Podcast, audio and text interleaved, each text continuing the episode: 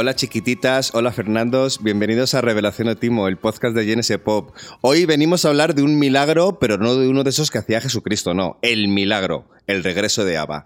Hola Sebas. Hola Claudio, ¿qué tal? Me ha encantado el saludo de hola chiquititas, ¿eh? Hombre, claro, es que no se podía. Para un grupo que tiene canciones en español y que podemos utilizarlas, pues qué mejor que hacerlo, ¿no? Mm, ¿Qué, te ha parecido esto? Qué sorpresa, ¿no? Bueno, pues sin duda alguna es la noticia de 2021 del mundo musical, ¿no? El regreso de ABBA. Es verdad que si miramos los históricos, eh, mismamente de Genesis Pop o de cualquier otro site musical, había como pistitas de que volvían, de que había un rumor de que si gira de hologramas, que si un par de canciones nuevas, tal, pero un disco un disco no se lo esperaba ni Dios. A ver, eso que tú dices de que había pistitas, más que pistitas, había una declaración hecha por el propio grupo en 2018 que publicaron en su, en su Instagram, que no sé por qué a todos se nos pasó por...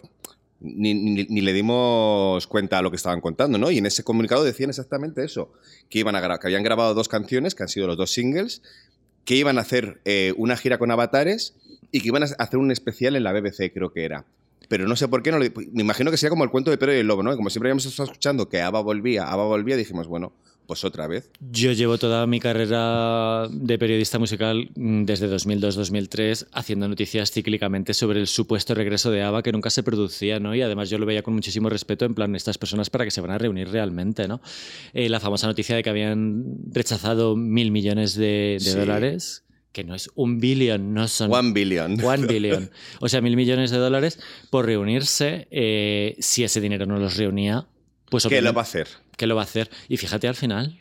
Ya, es un poco fuerte porque esto es el equivalente, como tú decías, musicalmente a la reunión de Friends que también se ha, ocurrido este año, ¿no? Que era como durante 15 años hemos estado escuchando que volvían, que volvían, que volvían, han vuelto y la de Friends ha decepcionado un poco bastante pero yo creo que la de ABBA no. No sé si tu opinión es que es un buen disco, un mal disco, o si era necesario que grabaran este disco. Yo esas feas de Friends no sé quiénes son.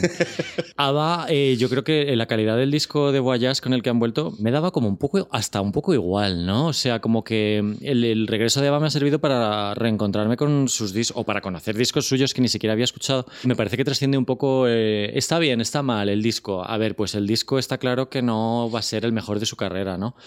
Eh, que bueno, a lo mejor podía haber sido, yo que a sé. Lo mejor. Un, yo que sé. Eh, es muy difícil, ¿no? Que una persona con 70 y algo años haga el disco mejor de su carrera. Esto es un debate muy largo. A ver, hay discos muy buenos de Leonard Cohen, del último de Bowie con 69. Pero a ver, eh, después de 40 años sin hacer nada, yo me conformo con que hayan hecho un disco y que sea más o menos escuchable. Y a mí, yo tengo mis saltos y. Creo que tiene sus altos y sus bajos, tengo mis más y mis menos. Ahora iremos analizándolo en profundidad.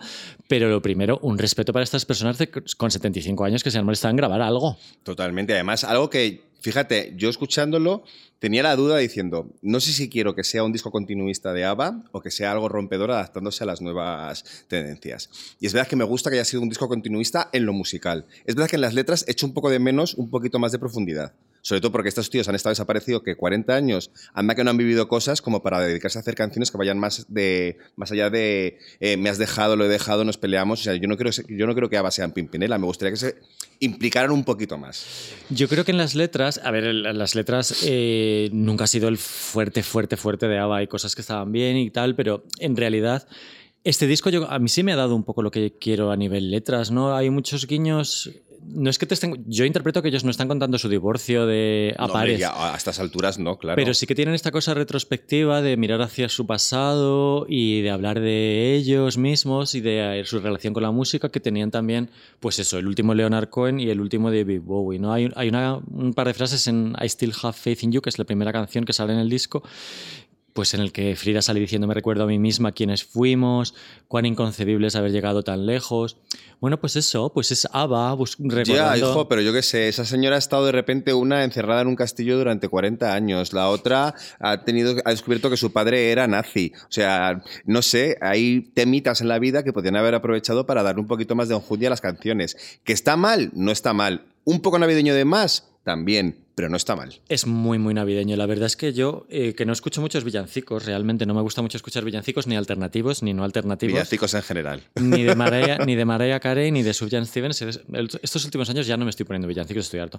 Este disco sí que me lo voy a poner. Yo creo que en Navidad va a sonar como súper em, bien. bueno, claro, es que tiene el primer, o sea, creo que es la primera vez que va a grabar un villancico como tal, ¿no? O sea, villancico reconocido como villancico, que es la de, mm, a ver si te lo digo cómo se llamaba, ¿Cómo, ¿Cómo se llama? Perdón. Little Things. Little Things. Little Things Little tiene una caída Things. navideña de Din Don Din Dan Sí, Din, sí, que sí, es sí, Brilla, sí. Brilla, Blanca Estrella. Bueno, de hecho acaban de anunciar que va a ser el single navideño, que lo van a sacar con una edición especial de jerseys, que no sé si lo has visto en su Instagram, pues te lo recomiendo. Es el jersey perfecto para que jubiles ese que te compraste en el Lefties hace dos años con lucecitas.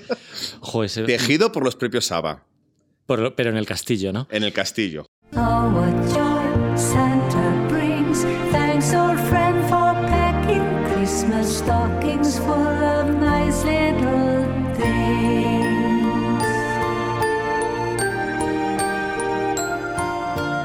La verdad es que no veo yo a Frida cantando sobre su vida en el castillo, ¿eh? ¿Tú crees Ya. que venía mucho? No. Que para eso tenemos a Enya ya. Bueno, de hecho, ¿ellas, ellas, ¿ellas componen algo de las letras en ABBA o son todos ellos? No, son, en este caso son los chicos quienes, quienes, quienes han compuesto. Pues igual siempre. entonces entiendo ya por qué. Porque claro, igual no han hablado mucho todos estos años, más allá para decir, mándate una facturita de cuántos has facturado el Mamma Mía este año o no. A mí una cosa que me fascina de este disco, debo decirte, es el secretismo con el que se ha llevado. Porque vamos a ver, o sea, que estos cuatro personajes se hayan reunido a grabar.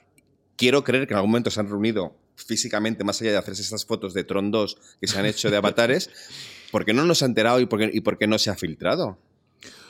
Hombre, pues porque imagínate el, el- el nivel.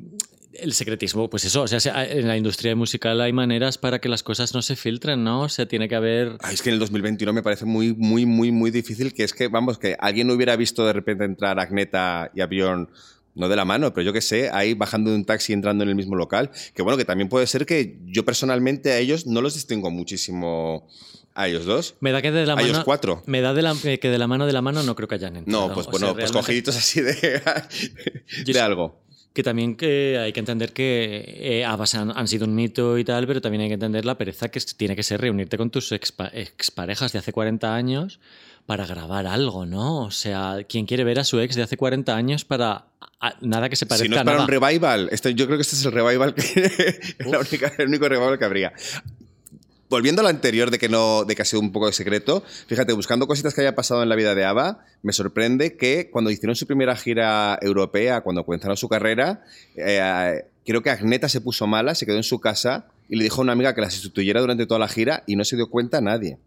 Ah, yo pensé que solo le, solo había pasado a los Rabonettes. No, no, pues también les ha pasado a los ABBA, o sea que puede ser que eso, que es que queramos mucho a los ABBA, pero carita a carita no les pongamos. A ver, eh, ellos, yo- ellas se, se las distingue perfectamente. Es la- Porque una rubia, otra morena, más allá de eso. Ellos dos son más complicados de diferenciar.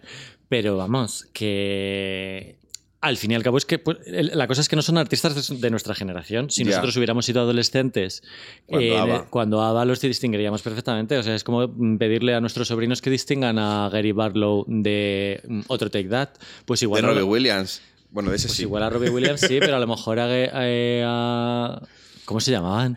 Pues Gary- Gary Mark Owen. Mark Owen. Owen. Pues los- es que incluso con el nombre ya te equivocas. Bueno, pues eso, imagínate. No, pero a ver, eh, se, se les distingue perfectamente, por favor, hay un respeto. Por Vale, un respeto. Hablemos del factor nostalgia. Porque claro, este disco está pensado para vender por nostalgia. ¿Tú crees que eso es algo que, que- que- que va a su- que juega a su favor o que juega en contra?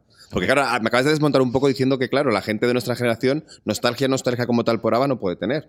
Ya no te digo los, los, los de Sí, menos. hombre, sí, yo creo que sí, porque habrán, habrán estado siempre ahí. Luego iremos viendo de los diferentes revivals que han tenido, pero en realidad cuando sacaron Gold, que sí que es un disco de nuestra generación, es un recopilatorio que sacaron ahí en, en los años 90, eso lo petó como, vamos, como no lo había petado un disco suyo nunca. Ya. Y realmente en los, en los 70 evidentemente fueron un fenómeno y luego hay un montón de revivals con los que volveremos más adelante, ¿no? Pero yo creo que sí, que claro que se, se agarra a la nostalgia, claramente es un disco que sale por Navidad, que va a apelar al, sentimiento de familiar, Sí. de cuando éramos pequeños y tal, y casi todos sus discos salieron por Navidad a partir de un momento dado, a partir del 70 y- a partir del tercer o cuarto disco, eh, ya todos los discos de ABBA salen por Navidad, aunque sean de estudio. Y es que ellos realmente tienen un sonido que se identifica muchísimo con la Navidad, como les pasa a Beach Como- Boys porque también. como son suecos, pues tienen ahí toda la nieve y toda la Esta parafernalia. Navidad, de- 24-7. Eh, y, y sí, sí, sí, claramente. Eh, eh, además es un año muy concreto con todo lo de la pandemia y demás, que la gente está muy sensible y, y tal. Yo no sé si este, este disco hubiera estado preparado para salir el año pasado, pero el año pasado que todavía no se sabía, que, Ya. por ejemplo, el espectáculo no se hubiera podido hacer. No, no, no, no. Te lo podían haber puesto en tu casa, eh, lo- lo- los avatares, si quisieran, pero no es lo mismo. A ver, es- obviamente el factor, el factor nostalgia, para bien o para mal, no les ha afectado, porque las ventas están ahí. Han sido número uno en todo el mundo, bueno, menos en España, que se lo ha quitado Melendi, creo. Esas cosas raras que pasan. Pero a mí me ha gustado mucho que había gente en Estados Unidos quejándose de que quiénes son estos ABBA para estarle quitando el número uno a Taylor Swift. Pero si al final ABBA han sido número dos en Estados Unidos también porque había una rapera que se llama Summer Walker que se los ha quitado al final. Pero al, al final ABBA es un grupo de sueco que en realidad tu- tuvo relativo poco éxito en Estados Unidos. Han sido siendo conocidos pues por todas las revivals y demás, pero en realidad siempre fue un grupo muy, muy Europa, ¿no? Muy Reino Unido y muy Europa continental. Y muy Australia. Pero lo de y muy Australia, sí. Sobre todo. Pero lo de Taylor Swift, pues nada, los, pues los fans más pesados del universo mundial, que son ellos, son muy pesados. Sí, el día, el día que hagamos un podcast de Taylor, igual nos cancelan a nosotros. Tendremos que traer a, a una fan. Tendremos que traer una fan.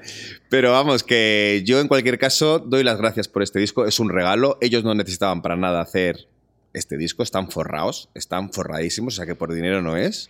Y me parece un milagro que estén los cuatro vivos. Que esto no sé si se, no se dice mucho, pero están, Ah, bueno, claro, es verdad. están los cuatro vivos, no tenían por qué, de verdad. Y ya se pueden morir porque van a estar sus avatares para siempre. ¿Oído, Whitney? ¿Qué te parece si hablamos del nuevo disco? Guay, ¿Lo escuchamos un poquito? sí.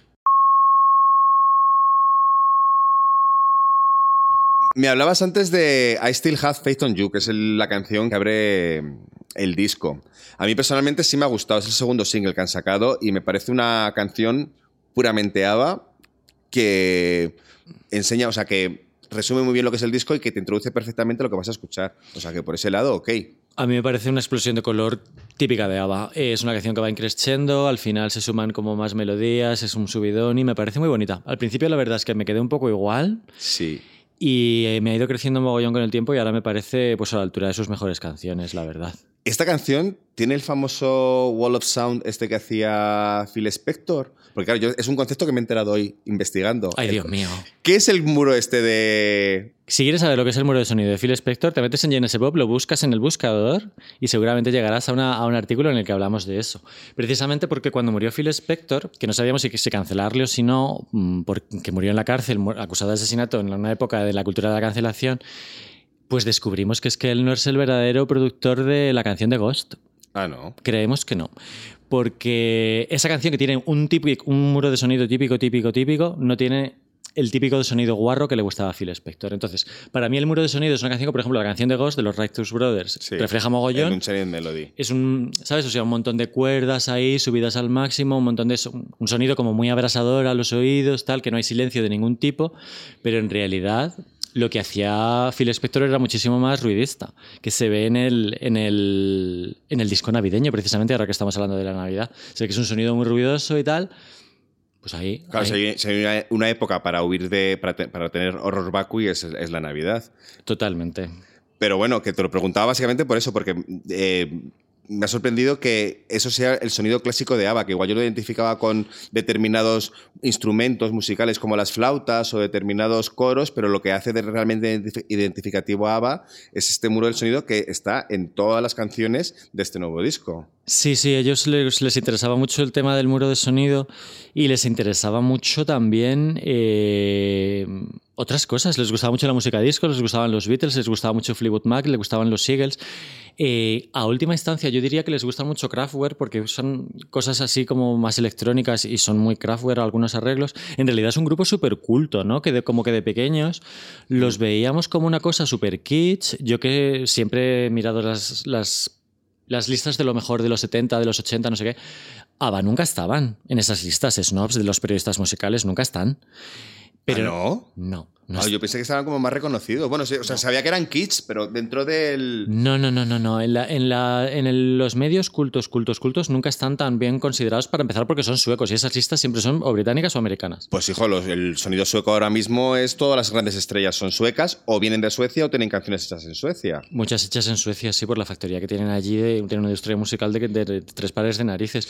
Pero en realidad, eh, ABBA es un grupo muy inquieto también y sus referencias son anglosajonas, o sea, son británicas y Sí, estadounidenses sí, sí. también, ¿sabes? Que a, a fin de cuentas sí, les interesa muchísimo el muro de sonido y les interesa el, el pop en general, ¿no? Ellos escribían con la máxima de si no recordamos una melodía, sin escribirla, no la grabamos. No merece la pena. Me parece súper interesante. A ver, a mí este, este eclecti- eclecticismo se dice, sí, ¿no? Eclecticismo que dices tú que hay en su carrera está en, está en este disco, porque por ejemplo, la siguiente canción que sale en el disco, que es eh, I Still Have Faith on You, no, When You Dance With Me, es una canción súper folky que, te de repente es como si estuvieras en los Alpes de la mano ahí cantando una canción de Coca-Cola todo hippie, pero luego te vienen con Keep, An- an, Keep an Eye on Dan, que es un temazo de repente con unos sintetizadores, una locura de sintetizadores que, vamos, que si hubiera, si de repente hubiera sido, eh, hubiera que tener una canción de este disco para samplear como hizo ABBA con el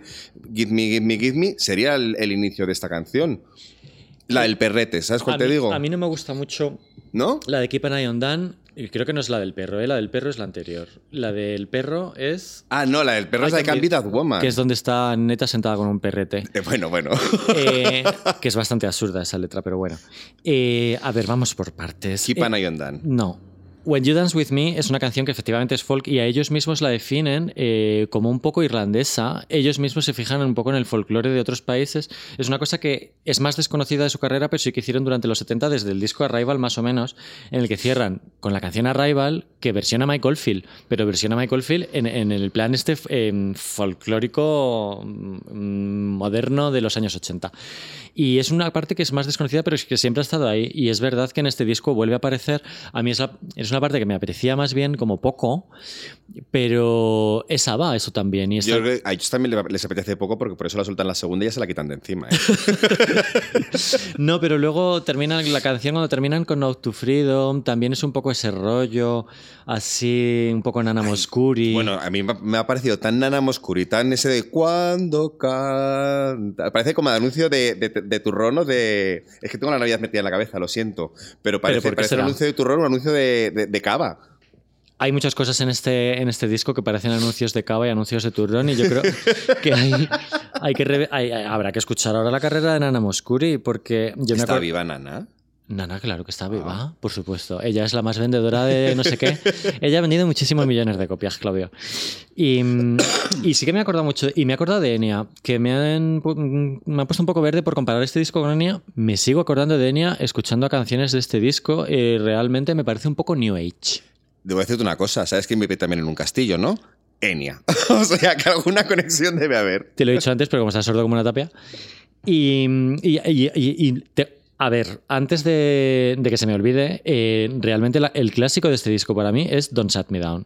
O sea, ellos cuando empezaron con ese streaming de vamos a estrenar dos singles en directo que se conectaron 200.000 personas, que fue una burrada para un grupo que tiene 75 años, eh, estrenaron primero I Still Have I Still Have Faith in You, pero luego estrenaron Don't Shut, Me Down.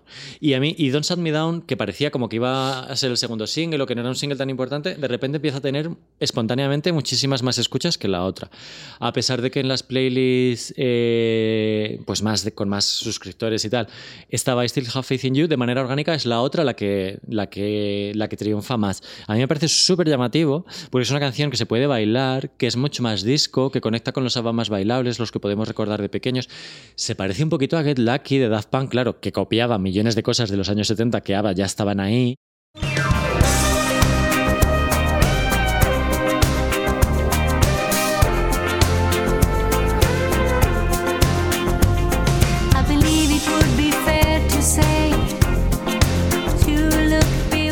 Me parece que la, gana- la gente tenía ganas de bailar con ABBA. O sea, realmente, esta canción está superando por streamings a todas las demás del disco y la pena es que ellos no hayan hecho más canciones de baile.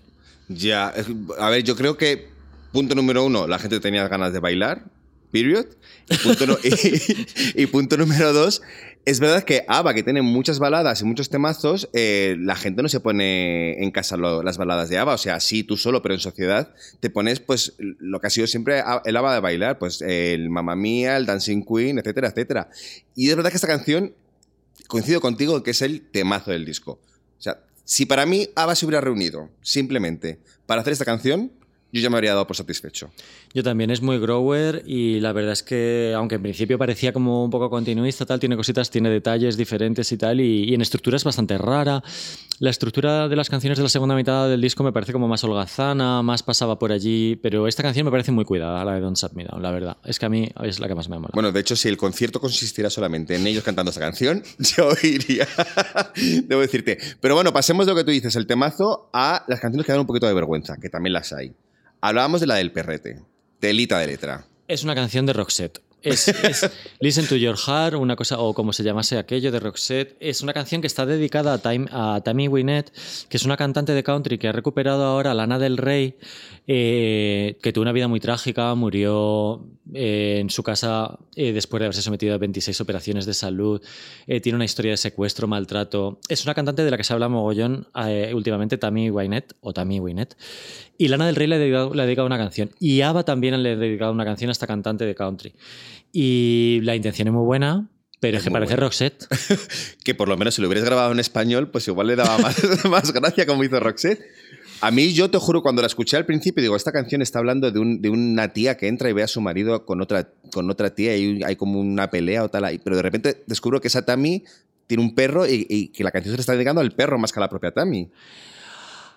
Que le lame los deditos, que le hace cositas. No me he adentrado mucho en la historia del perro, la verdad. Eh, lo que sí que tengo claro es que en esta segunda parte del disco hay unas cosas que se han quedado un poco viejunas en cuanto a letras, no solamente en cuanto a desarrollo y tal. Y, mm, por ejemplo, Keep an Eye on Dan, que va sobre un niño separado, lo que sufre un niño separado y tal, es como, bueno, pero si ahora mismo todo el mundo está separado. Por eso. Que yo A eso me refiero La cuando te gente ya no conoce a sus padres casados. a eso me refería cuando te decía que ojalá ABBA se hubiera actualizado un poquito a la hora de hacer las letras.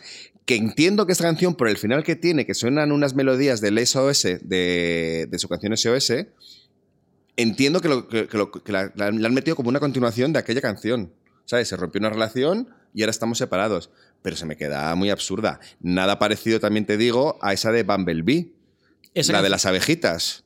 Creo que es un símbolo del cambio climático o, al- Bueno, o eso- algo así. Eso, eso, eso ha dicho Bjorn, pero vamos, es una canción de una persona en su jardín viendo abejitas pastar. Bueno, pastar no, pasear por ahí, por el. Por el abejitas pastando igual me hubiera gustado más, abejitas que ovejitas. Una fumada de canción. Que tiene la flautita de Ava esta, que tiene el rollo hippie, pero que. Es mm, pastoral, bucólico, también es. Me parece poco- muy infantil. Va con la imaginería navideña. Este disco solamente podía salir por Navidad y esto del abejorro va por ahí. El abejorro de Navidad, el abejonejo. Heidi, pues cosas así, el campo. Ya. A ver, a mí me. eh, mm, la canción que me gusta, que no hemos mencionado, es Just an Ocean, eh, que es una canción de rock. Eh, hay que recordar que ABBA también era un grupo de rock en, en- en estadio, en conciertos. Si te pones un concierto suyo en YouTube, yo obviamente no fui porque no había nacido, eh, verás que es un concierto de rock. Y ellos lo daban todo ahí, un grupo muy energético y tal. Y Just an Ocean es una canción que viene del 78, que el propio Björn ha tenido que buscar en la Wikipedia de qué sesión viene. Pero es una canción antigua. Es una canción. Esta viene, es antigua. Esta es. Hay tramposillos. Esta es pero que se les olvidó ahí. Dicen que se la presentaron a una, a una editorial francesa en un, pues un día que estarían allí en Francia, vete a saber, de gira o de lo que sea, porque ni ellos mismos se acuerdan de todo lo que giraron y de todo lo que se movieron durante un periodo de tiempo muy corto y que les gustó, pero que se, las- se les olvidó. Y aparecía en los extras de no sé cuál disco de los 90 y la gente se ha dado cuenta enseguida de que esa canción ya la conocían, pero bueno, han regrabado instrumentos y tal, han conservado las voces. Y bueno, no se nota mucho, o sea, las voces están bien, las voces de ellas están muy bien. A mí me ha parecido la misma que las canciones anteriores, ¿sabes? Sí, sí, sí, no se nota nada, está muy bien. Y esta canción, a mí como canción de rock del disco, me, está, me gusta. Realmente lo que es la cara A del disco en un vinilo, la cara A a mí me gusta. La cara B Ya es hablaremos. discutible. De todas maneras, si estáis buscando un disco para regalar a vuestros padres estas navidades, está claro cuál es. Repasado este viajazo que nos ha hecho, que nos ha dado ABBA, que no viejazo, que me estoy equivocando a lo mejor un poquito, que me gustaría que habláramos un poquito de por qué nos fascina tanto ABBA y por qué es este mito. Que yo creo que una de las razones es por lo que tú comentabas antes, es un grupo que lo alcanzó todo en un periodo de tiempo de qué? ¿De seis años, diez años estuvieron en activo? Ellos, eh, a ver, la historia es larguísima, eh, no la vamos a contar que nos dormimos todos. Pero ellos llevaban, tenían un background musical muy, muy fuerte. Los cuatro tenían eh, ya sus carreras, su- sus pequeños pasitos, algunos su exitillo en, en Suecia y tal. En realidad no es como, ay, un golpe de suerte. No, no, no. Eh, realmente tienen una carrera bastante larga eh, que se remonta a mediados de los 60 más o menos, cuando tienen 10, 18, 13 años en el caso de Agneta. Y tienen sus grupillos y tal, tipo Beatles, tipo... Mira, por ejemplo, Benny tenía un grupo que se llama The Hep Stars, que era como, se les llamaba los Beatles suecos. Uh, Y bien tenía un grupo de folk, que eso se nota mogollón y que luego muchísimo, muchísimo. les ha, les ha gustado mogollón el folk. Y por ejemplo, Agneta tenía un número uno en, en Suecia, que yo creo que pondremos un cachito en el podcast porque es para oírlo.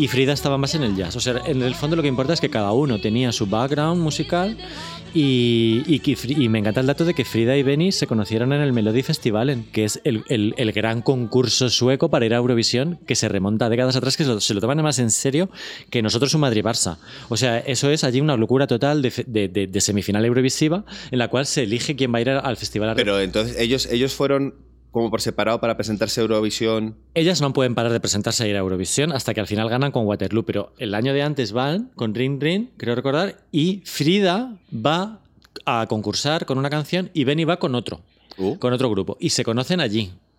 O sea que se hicieron un mocedades casi, ¿no?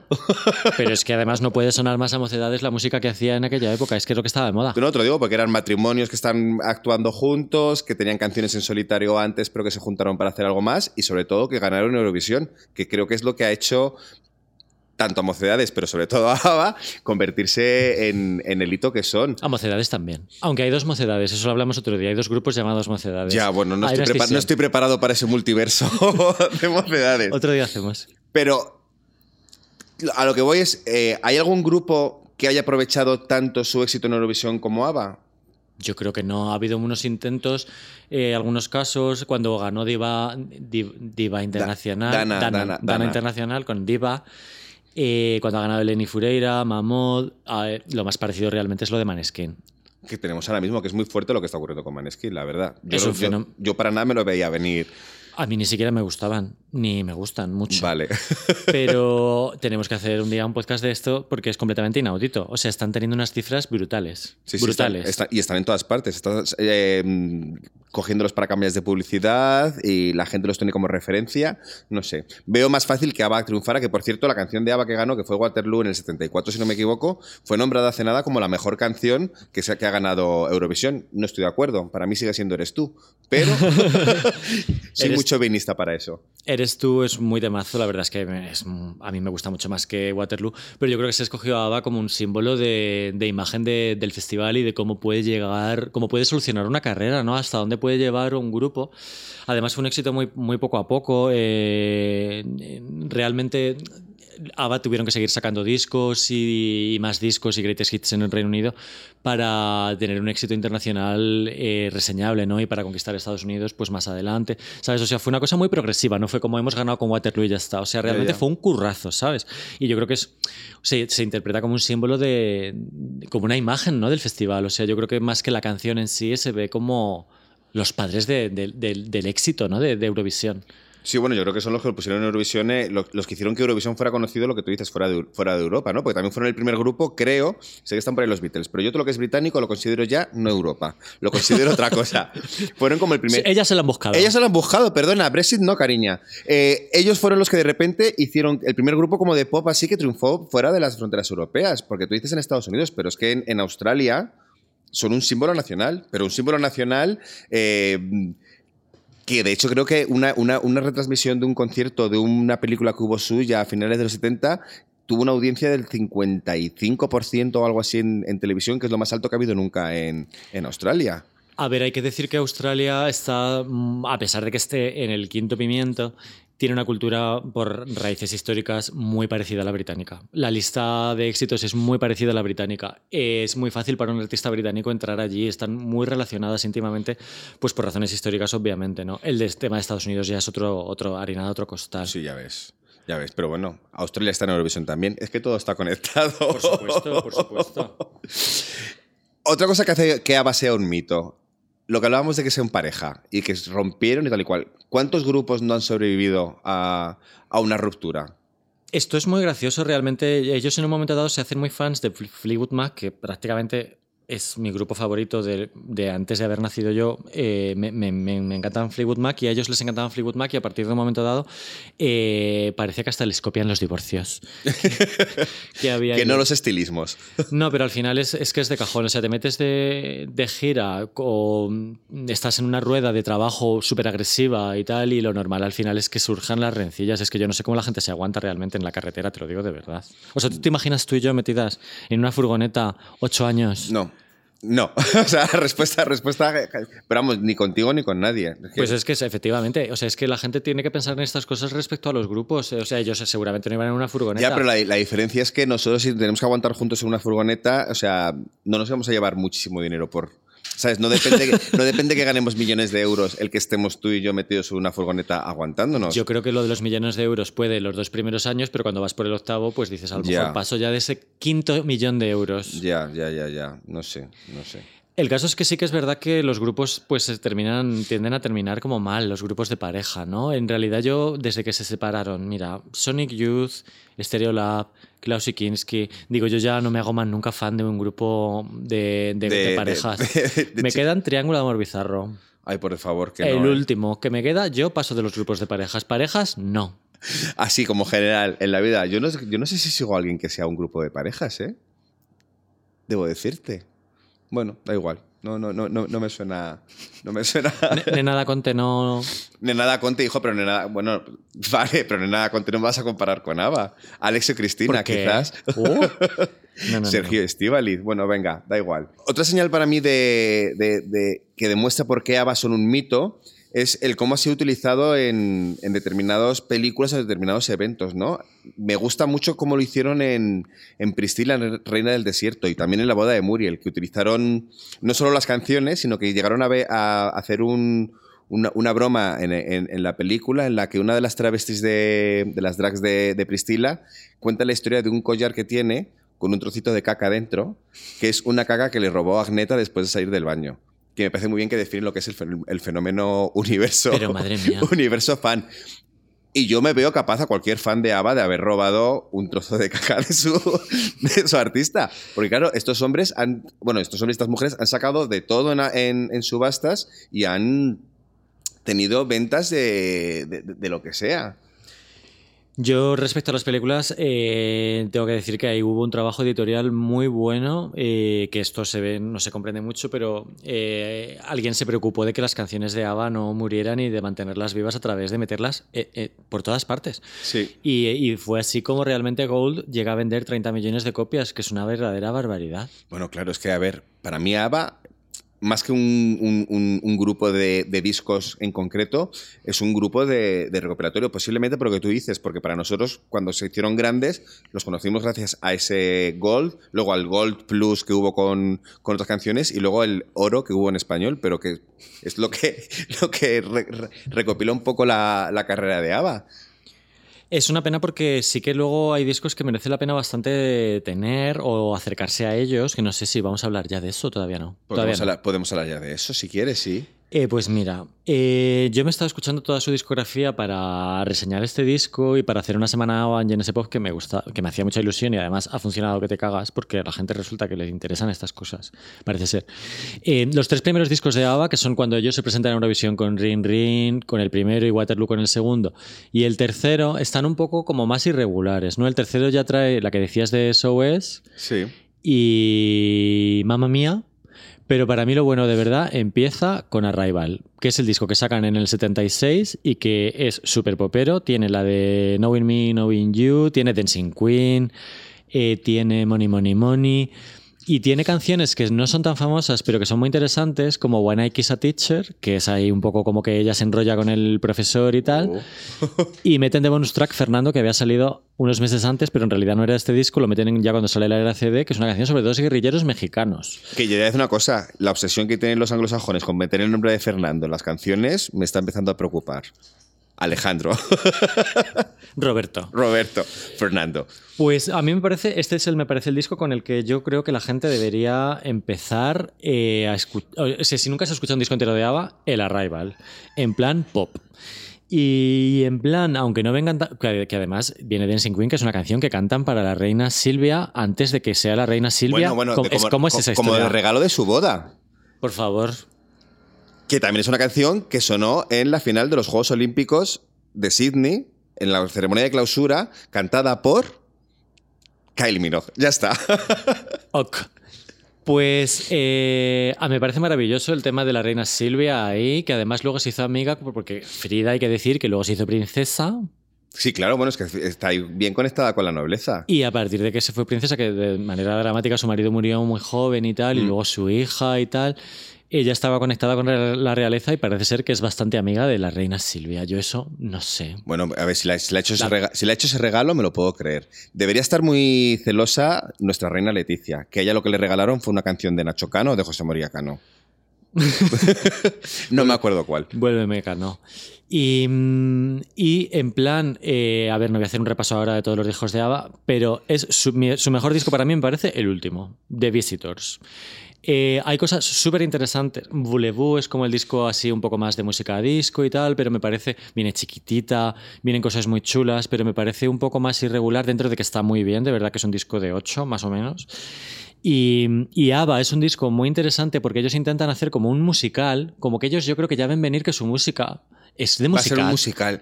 Ya, fíjate, es que yo creo que para las nuevas generaciones, el musical de ABBA ha hecho por, por el grupo lo que hizo por nosotros el recopilatorio de ABBA Gold. Pero por supuesto. O sea, la gente, la gente, hay mucha gente que conoce ahora a ABBA por el musical, que es una pena porque el musical es nefasto. Las, o sea, cómo están las canciones metidas es horroroso. De hecho, me, me pa- me parece más el musical de ABBA, este, este viajazo, Boyas, me parece más como lo que debería haber sido el musical de ABBA que el, que el propio Mamma Mía. Pues ellos intentan hacer eh, un musical en su disco del 77 que se llama The Album. La canción más famosa que viene ahí es Take a Chance on Me y viene Thank You Sí, for the. Music. Thank You for the Music es para mí, bueno, También una un obra poco- es maestra. un pero también es un poco Nana Muscuri esa, ¿eh? Mira, tiene unos giros melódicos esa canción en el estribillo que me parece que se ha copiado mogollón, porque hay veces que los estribillos son eh, todo el rato súper repetitivos, cuatro frases más o menos con la misma melodía y tal, y esto es pornografía, esto, esto- esto- esto es pornografía dura, porno duro. O sea, hacen un montón de, de cambios y de, y- y de giros que me, o sea, me ponen los pelos de punta de pensar nada más. So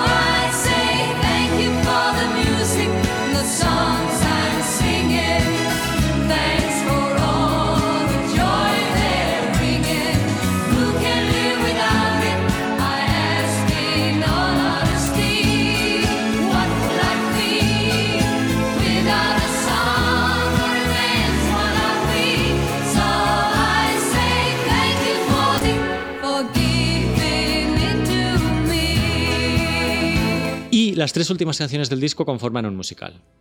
Thank You for the Music, I Wonder y I'm a Marionette.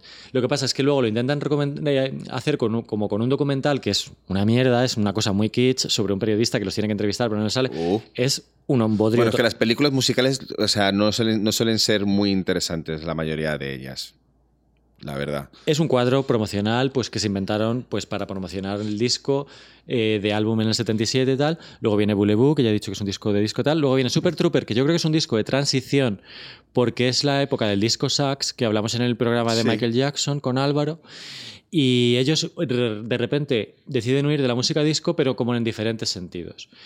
Y a lo que voy es que The Visitors es un disco que la gente que esté en las tendencias de, pues de leer Rock Deluxe o Pitchforks, este nivel elevado de la música tal, este es el disco de ABBA que tienen que escuchar. Es un disco súper interesante, súper moderno, que trae unas producciones electrónicas muy chulas, un poco de prog, la canción de Visitors tal. Tiene una canción que se llama When All Is Said and Done, que Brandon, Flowers ha copiado, ha fusilado, ha cogido esta canción. Aprovechándose de que nadie escucha los discos enteros de ABBA, ¿no? Exactamente. Vale. Aprovechándose de que nadie escucha los discos de ABBA, él ha hecho así. Bueno, es que encima la siguiente canción se llama Soldiers, como casi una de los Killers. O sea, realmente a Brandon Flowers le tienen que encantar eh, los discos de ABBA, eh, no solamente los singles. Y es el último disco de ABBA hasta este, y se cierra con una canción preciosa que se llama Like an Angel, like an Angel Passing Through My Room, que es una delicatessen como de Dream Pop, parece como una canción así de cuna, de pop de cámara, como de Björk, pero que estamos en el año 81. A mí esta canción me parece una maravilla A ver, me lo estás vendiendo súper bien que me lo voy a poner, Sebas. Y Voy a una- pasar del Gold para ponerme este. Ponte de Visitors, eh, pero sin buscar en un single así. Aunque está One of Us, que es una canción que hacen cantar a Agneta, ya recién divorciada, porque Agneta y Björn se divorcian en el 80 y Frida y Benny en el 81. Aquí ya está ya mundo, todo el mundo partiendo peras. Y hacen a Agneta cantar como que se arrepiente de dejarlo. Esto es una crueldad total. Y aunque One of Us va de eso, eh, la canción es, es el último pequeño gran hit que tienen y, y es el single principal de este disco, pero es un disco en el que sumergirse más allá de, de- de buscar el greatest hit, ¿no?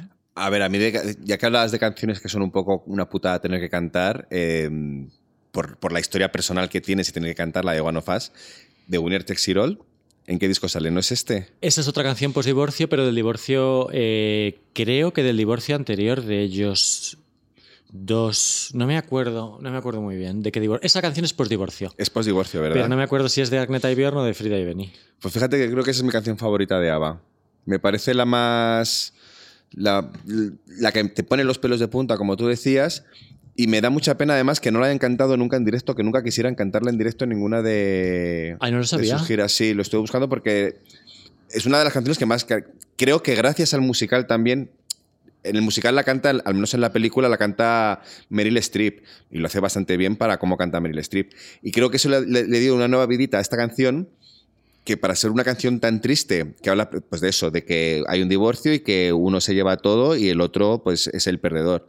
Eh, no sé, siendo todo lo contrario a lo que es por lo que hablamos de festivo, musical, etcétera, etcétera, me parece su mejor canción. Estoy leyendo por aquí que Bjorn eh, niega que la canción sea sobre el divorcio con Agneta, pero vamos, que es una canción... cariño, porque, lo, porque, porque diga lo que quiera. Es del divorcio en general, dice, pero es ficción. O- ok, ok, Bjorn. Nice try. Nice try. Bueno, el Winner, no, no sé si será ficción porque aquí los que se quedaron se lo quedaron los dos bastante, se lo llevaron bastante calentito todo. Pero no es una canción de ficción ni de coña. Y, y hay que decir que ellos no se separan, eh, nunca anuncian su separación. O sea, ahora mismo podemos pensar que Visitors es el último disco de ABBA hasta ahora, pero en realidad Se han ellos- tomado un descanso de 40 años. de repente aparecen en algún restaurante, en algún evento, no sé qué, hasta que es evidente que no van a volver y que cada uno sigue su vida y tal, pero nunca jamás hay un anuncio de separación ni de hiato. Que ahora se dice mucho hiato o separación temporal o descanso indefinido. Sí, no, ha habido, ha habido un pequeño anuncio que ha sido nada más sacar este disco y dijeron que se acababa ya de todo de, go- de golpe, de golpe, de golpe. O sea que Yo eso no lo he querido leer, me da mucha pena. Pero Pues- claro, es que... ¿qué pues lo, sa- sacaron tal cual. Dijeron, sea, al, al sacar el disco dijeron que sepáis que esto sí que es lo último, lo último de lo último. Hay que estar agradecido de lo que va a ser y de lo que ha sido y de lo que está siendo y de que de verdad que este disco yo sobre la Navidad yo voy a volver sobre él en Navidades. No me ha gustado como para una vida diaria, pero para la Navidad total. Hombre, para la vida diaria no. Sobre todo, es que lo que te digo, el último disco me falla eh, letras, letras que hablan de cosas muy tristes con una música muy festiva que no me, no me, no, no me cuadra. Pues ponte el hijo en español, que vamos a llegar a él, que es un hijo que sale como eh, Ahí quería llegar yo. ABBA es un grupo que no tiene mucho éxito en España especialmente. España es un mercado muy duro de roer para las estrellas internacionales que cantan en inglés. Siempre los cogemos como tardísimo a todos, a día de hoy también. Nos ha pasado con Ariana Grande y hasta con Dua Lipa y con todo el mundo. Y ABBA, yo creo que en un momento dado, como España es un mercado tan sumamente importante eh, en, en el siglo XX, que éramos como la séptima potencia mundial en compra de discos, deciden hacer un disco en español para el público, latini- para el público latinoamericano, claro. es, un merc- es un mercado bastante jugosete ese, ¿eh? Pero ¿cómo es ese disco en español? Bueno, pues una maravilla. Debo decirte, a diferencia del de Roxette, este sí que es una maravilla. Yo recuerdo que hace unos años, ahora 10 años o 15, salió un recopilatorio eh, de ABBA y venía un DVD con los vídeos en español. Bueno, ¿cómo era ver esos vídeos en los que ellos claramente están leyendo en un teleprompter las letras en Ay, español? no lo he visto yo eso. Porque no saben cantar Lo que están lo cantando que están cantando. O sea, quitan la mirada un ratito para ver la letra y hacen el playback, quitan la mirada un ratito para ver la letra y hacen el playback sin ningún tipo de, de disimulo ni sonrojo. Lo tienes que ver porque el- los DVDs de ABBA son para verlos, ¿eh? Pues me lo pondré, porque no- ni siquiera he visto ningún videoclip así de ABBA, más allá de las actuaciones que ponen de repente en cachitos y. Pues y no sabes así. lo que te pierdes porque, mira, en este disco que, que te acabo de decir, en el de, de Visitors, el vídeo de Head Over Heels, que es un- una canción como de empoderamiento de, de la mujer, de que me voy, a co- me voy de compras, me maquillo, me, me he visto como quiero, no sé qué, salen las dos. Con unas pintas y unos pelos para irse de compra maquillándose, que te, va- te va a volver A ver, es que siempre hemos tenido como el icono de la elegancia a los países nórdicos del norte y eso es una mentira que tenemos ahí que nos ha metido la sociedad. Bueno, ellos decían que eh, se compraban esos trajes que llevaban para desgrabarse algo. Para desgrabarse encima. Para desgrabarse algo en Hacienda. Qué morro tiene. ¿No lo has oído? Es una No. declaración muy famosa que has circulado sobre ellos. Bueno, yo lo que digo es que nos creemos que en el norte todo es acne y acne y es todo Primark. Punto. Hay que decir, por cierto, que ABBA se llaman así, tenían mucho miedo. Son- sus iniciales, pero hay una marca De atún de atún que es En como conserva. Atún Isabel, pues Sí. atún ABBA. que lo compraron para poder ponérselo el título. Imagínate Isabel Isabel Isabel Isabel Pantoja comprándose las latas de atún Isabel. Lo, Divinamente. lo que habría sido muy a favor del disco en español, debo decir. No me parece un guilty pleasure, me parece Yo voy a defender Chiquitita, me parece que como que en España siempre hacemos de menos a la más mínima causa latina, española, no sé qué, y es como tal, no sé cuántos. Chiquitita es un temazo. chiquitita, dime por qué. Es un temazo, Es un temazo. es un temazo. Y nada, yo la descubrí por una versión de Sinead O'Connor, pero vamos, que me quedo con la original. Ah, bueno, versiones ha habido, ha habido de todo tipo. ¿Sabes?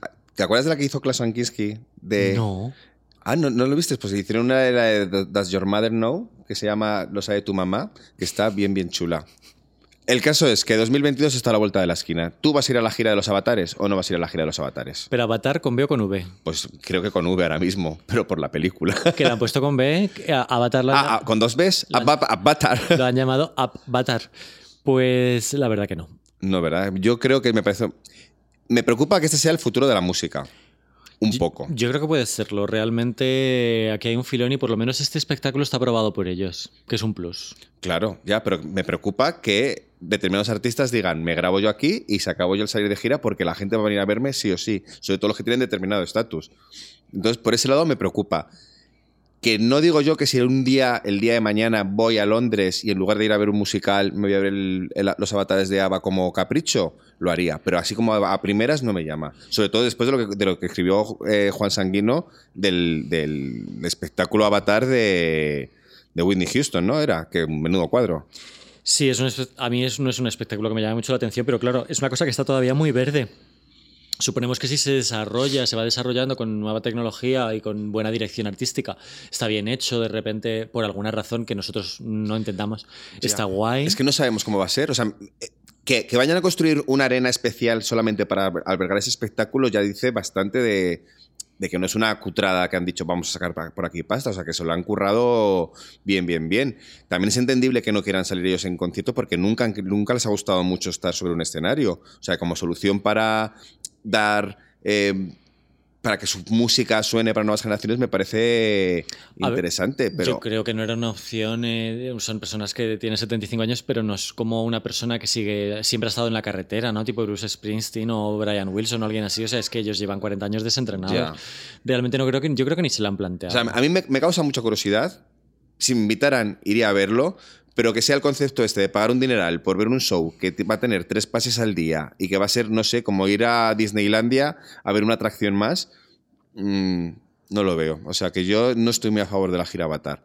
Pero siempre lo digo con la boca chiquitita. Nunca sabemos qué nos va a deparar el futuro. Llevan a Little Boots de teclista. Ah, bueno, es verdad. Que es muy fuerte, que han cogido a, a Little Boots, que es una cantante que nos encantaba cuando se llevaba tantísimo el pop sintético a lo La Rus y tal, y la han cogido de teclista, con lo cual sabemos que están buscando, que han reclutado músicos, ¿no? Que, que con los que ellos estén a gusto y tal. Bueno, lo dejamos en duda. ¿Revelación o timo? Mm, duda. ¿No? Que decir que escuchemos mucho el disco, que escuchemos el villancico y que le demos mucho cariño a los perretes.